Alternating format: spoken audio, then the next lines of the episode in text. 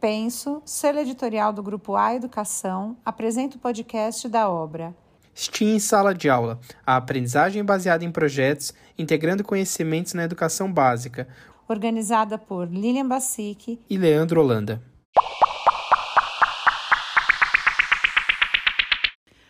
Olá, estamos de volta com o podcast do livro STEAM Sala de Aula e hoje para a gente falar sobre o capítulo 4, o STEAM e as atividades experimentais investigativas.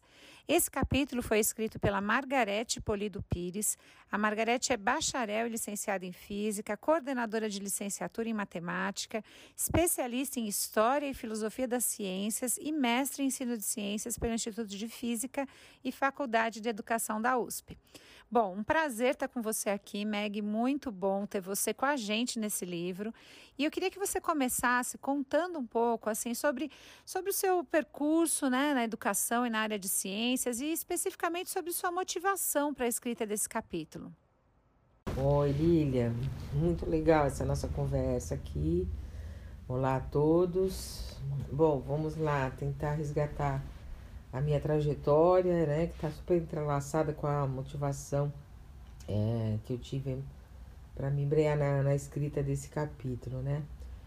Bom, veja bem, desde que eu entrei em sala de aula, e vale destacar que não foi com o desejo de ser professora, de me embrear pela educação, mas com uma necessidade de completar minha, minha bolsa de, de mestrado, que na época eu fazia física nuclear. Então, nesse momento eu me incomodei já com vários cenários, né? É, passividade dos alunos, uh, um desejo por fórmulas e não por compreensão, uh, a, a, minha inabilidade é, de seguir, de montar um roteiro que porque eu, eu ficava, eu era muito, enfim, matura, eu seguia um livro didático e aquele conteúdo não dialogava nada com a realidade que eu tinha dos alunos. E o fato de eu, dar, de eu estar né, embrenhada numa situação de pesquisa, né, de lidar com interrogantes, caminhos de solução, é, montar protocolos, enfim. E, e aí eu, eu me via levada a um caminho de quase que de transmitir verdades para os alunos. Nossa, esse cenário todo, ele foi me incomodando. Eu comecei procurando referências, mas num certo momento eu tomei gosto, né? E eu tomei a decisão de sair da área de, de nuclear e, e me embrenhar pela, pela, pela área de ensino de ciências. Bom, daí é que já se foram 30 anos, né, em sala de aula, trabalhando com alunos, com professores. E hoje eu estou muito centrada, é, vamos dizer, basicamente, em, em duas grandes questões. É, que ciência é essa que está sendo ensinada e como que essa ciência está sendo ensinada. Então, veja que a motivação para escrever sobre ciências na abordagem STEAM ela é, foi gigantesca, né? É uma abordagem é, super potente para lidar nesses dois campos que eu estou afinada. É, ela, ela permite né, colocar foco tanto na questão sobre qual ciência é essa que estamos falando, né? que S, esse S do STEAM, né? que ciência é essa, e, e sobre como que a gente pode potencializar essa aprendizagem. No seu capítulo, você traz um panorama né, sobre um, ensino de ciências que seja mais construtivista, no sentido de favorecer essa construção de conhecimento, e aquele ensino de ciências que tem um viés mais tradicional. É, queria que você comentasse um pouco com a gente, Meg, como é que você entende que este ensino que envolve um, uma ação mais protagonista do aluno favorece essa formação integral do estudante?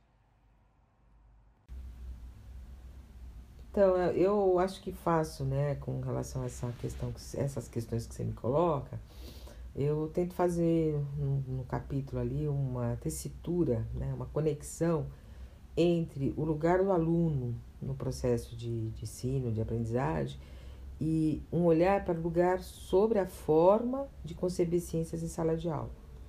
Então, o quanto ambas as questões têm que estar entrelaçadas. E é justamente desse entrelaçamento que vejo o potencial crítico e participativo que você se refere, Lilian. E, e o quanto a abordagem STEAM favorece uma formação é, muito mais integral. É, acho que é melhor eu falar um pouquinho mais sobre isso, né? É que assim, eu entendo que é um papel importante, não, é super importante, né, do professor de ciências, colaborar na construção da visão de ciências das crianças e dos jovens. Então, assim, uma ciência pitoresca, cheia de narrativas de sucesso, é, marcada por homens incrivelmente inteligentes ou descabelados, né, solitários, e que vem recheada ali nos materiais didáticos que contam é, como as coisas funcionam, que nos traz como é, as verdades da ciência. Isso isso não faz sentido, isso não cabe mais. A gente precisa entender que isso não é ciências, não é assim que a ciência funciona e a gente precisa colocar isso em sala de aula.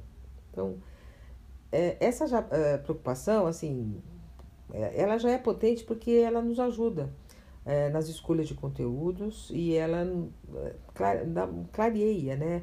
Quais os, os aportes estratégicos, metodológicos são mais interessantes para esse processo.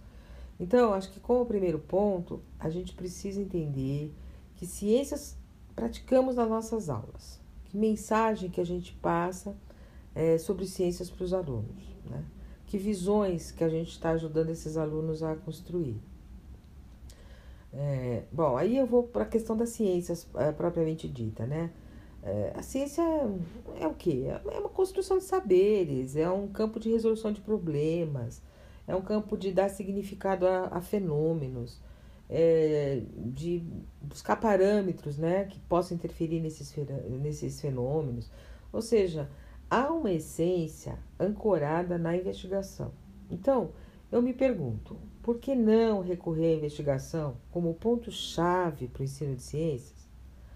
É, o campo da investigação ele, ele abre muitas possibilidades de trabalho é, é experimental, é de projetos, pesquisa, estudo de caso, e cada uma dessas uh, possibilidades é, amplia um trabalho de interpretação, de argumentação, de crítica, de criação, é, de trabalho em equipe, né, de colaboração, de cooperação, de olhar para outros campos do conhecimento, sejam eles outras áreas é, da, né, da é, disciplinar, disciplinares que estão na escola, é, seja para outros aspectos sociais, políticos, econômicos, artísticos.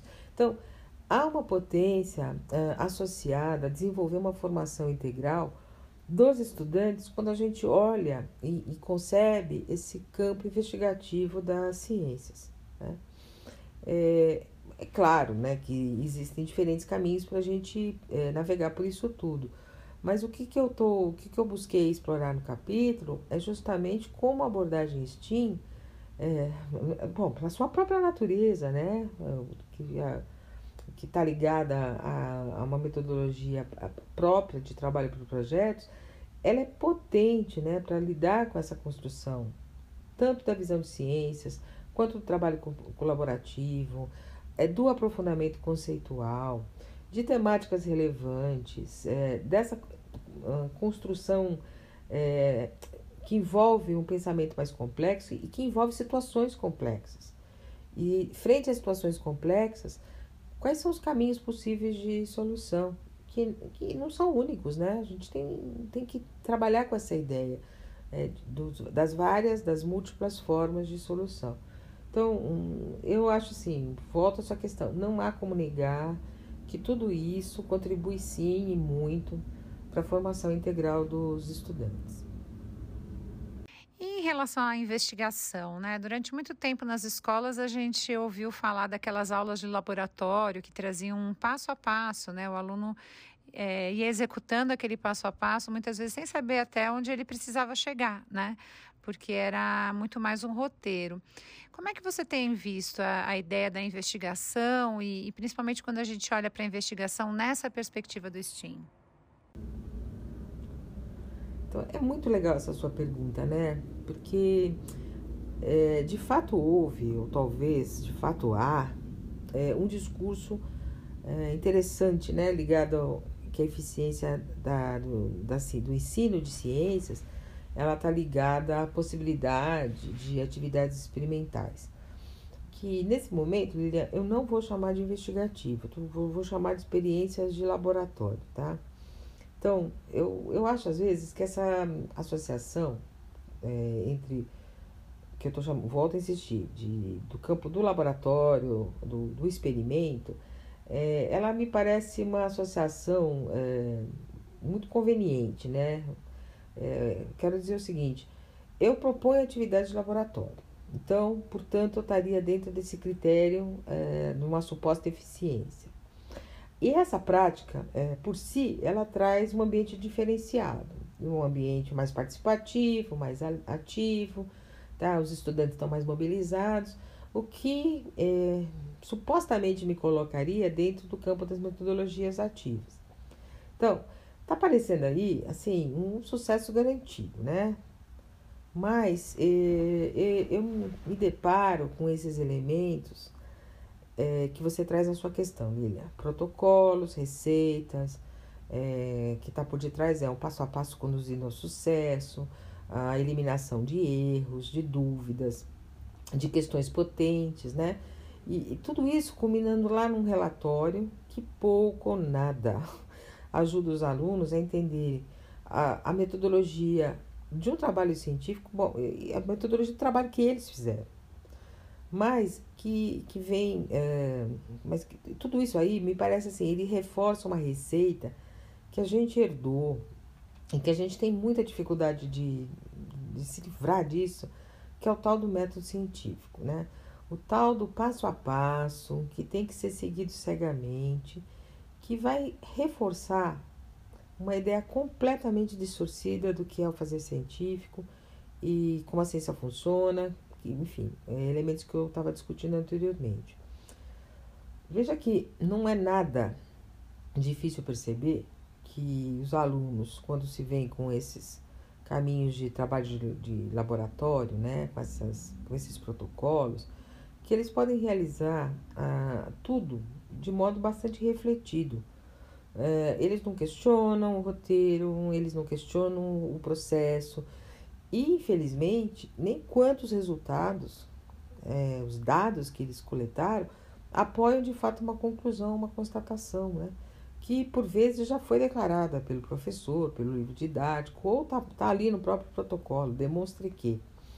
Por isso, eu, eu não quero me referir a esse tipo é, de trabalho experimental como um processo investigativo, porque ele não é.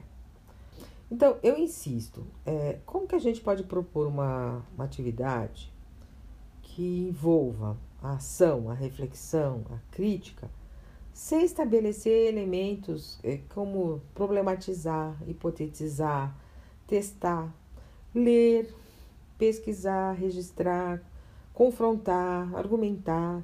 Então, é, é, nossa, sem espaço para o erro sem envolver um contexto, uma proposta, um desafio de solução, uma reflexão crítica e até mesmo a criação. Né? Se o professor apresenta uma atividade experimental aos seus alunos, né?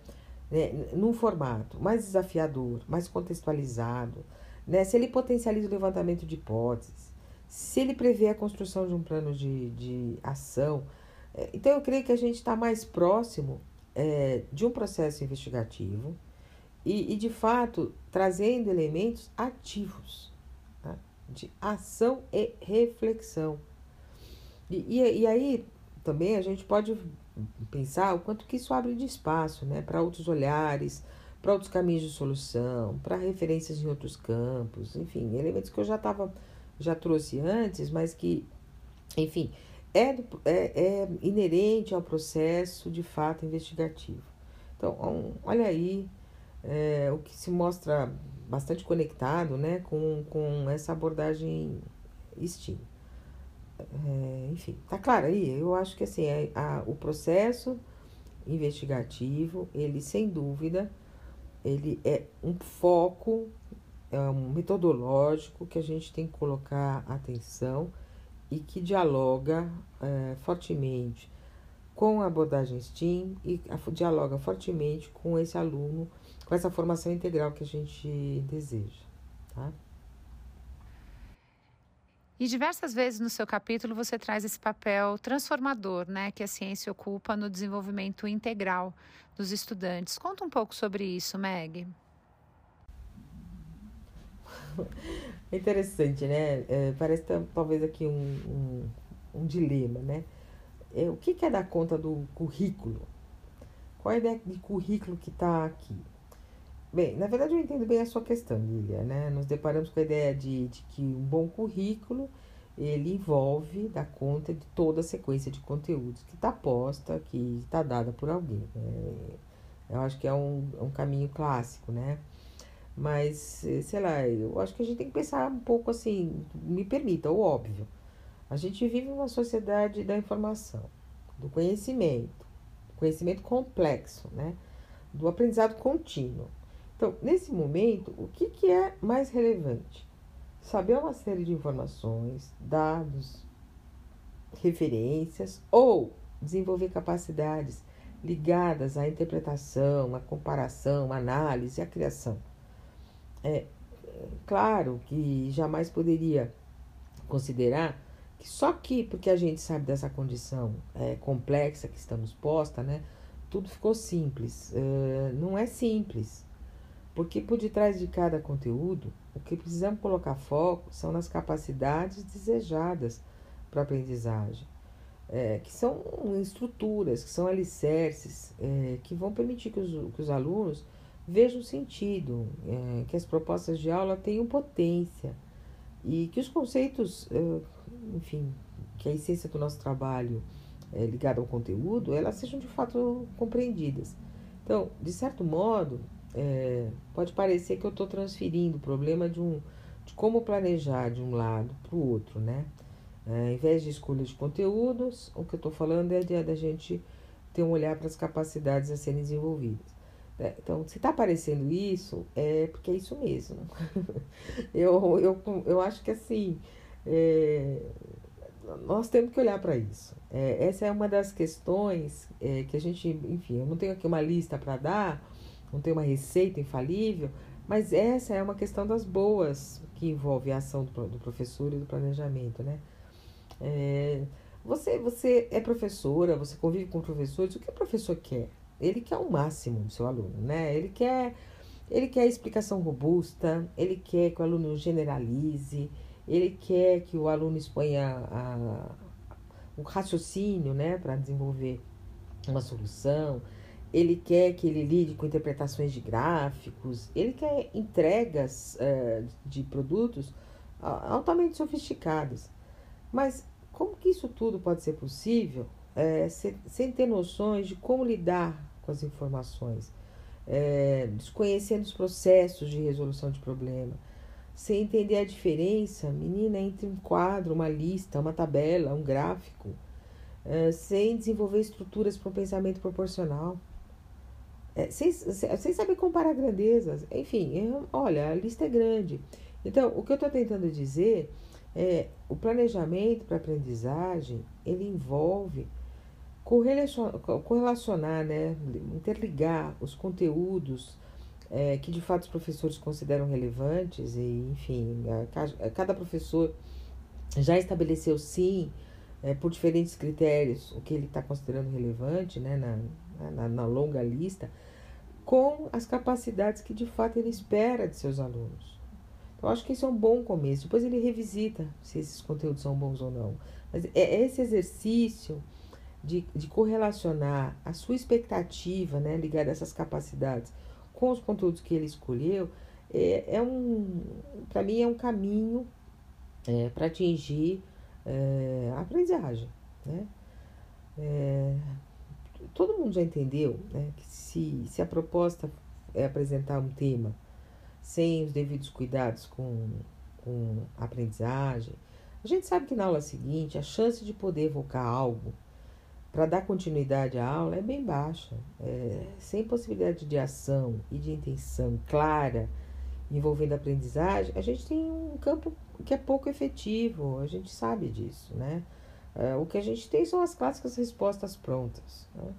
Então, vou finalizando. Lilian, eu proponho assim, que o professor centre sua atenção no que deseja para o seu aluno no campo das capacidades, do que deseja que o seu aluno possa é, resgatar, investir, sentir-se apropriados é, nos diferentes momentos, né?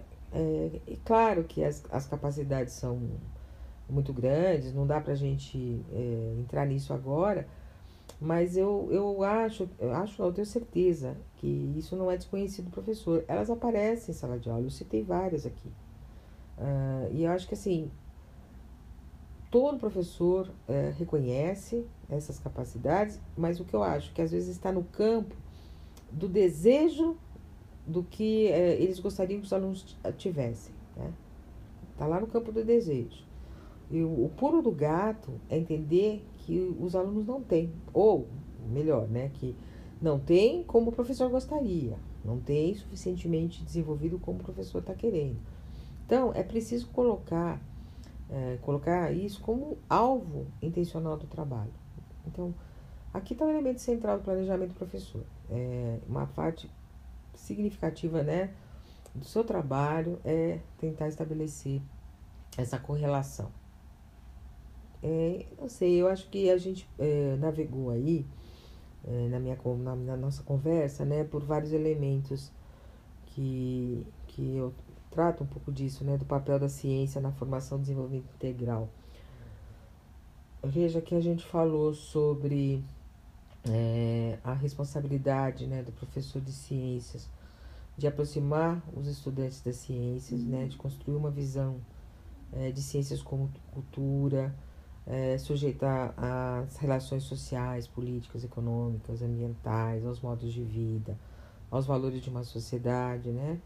É, então, desse modo, pensar no ensino de ciências, é, considerando somente o, o, o, não, não somente os conteúdos clássicos desse campo, né, porque isso empobrece a participação de outras áreas do conhecimento, mas quando você traz é, força nesse, nessa visão, nessa construção de visão de ciências, é, você já linkou aí com, com outros campos dos saberes. Né? Então você já está promovendo ali, abrindo uma brecha para pensar na, na, numa formação mais integral. Quando a gente falou da, da abordagem da essência investigativa das ciências e de potencializar essa abordagem mais investigativa, também nós estamos falando isso, né? É, a, boa investigação, ela mobiliza os estudantes, ela contribui para a aprendizagem de conceitos, de procedimentos, ela enriquece o trabalho colaborativo e, enfim, é, é, ela favorece a valorização das soluções diferenciadas, do pensamento divergente, é, de uma argumentação consistente, é, de desenvolvimento de habilidades de alta ordem.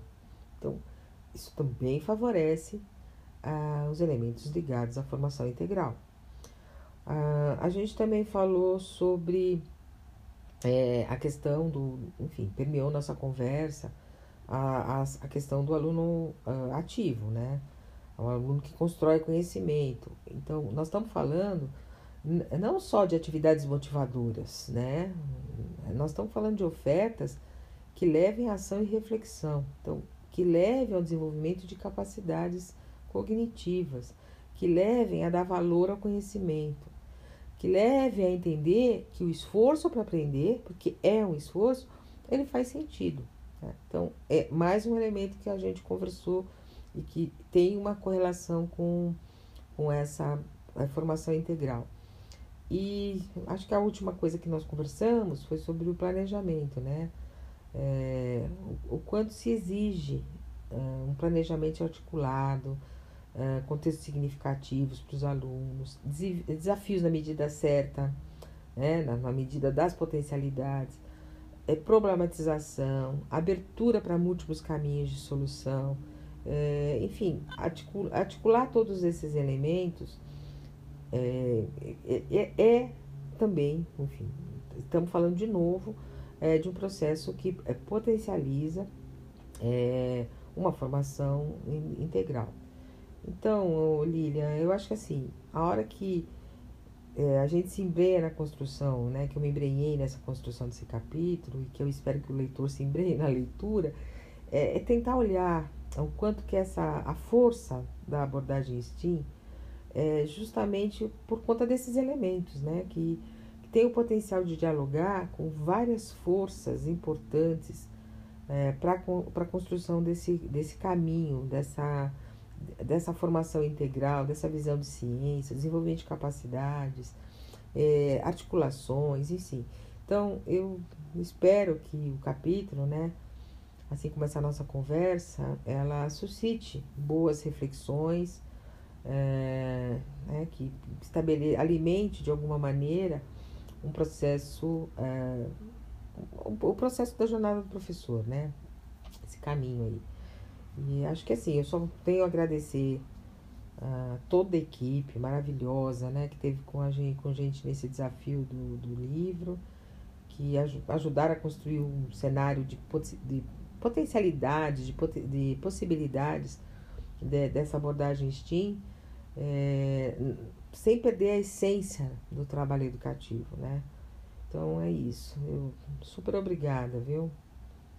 Nós que agradecemos, Meg. É muito bom ter tido a sua participação nessa obra com a gente. A gente tem certeza que tudo que você traz vai agregar ainda mais nos estudos, não só na área de ciências, mas nessa abordagem STEAM, que é o que a gente é, procura trabalhar nessa obra. Muito obrigada, Meg. Até mais, pessoal. Até a próxima.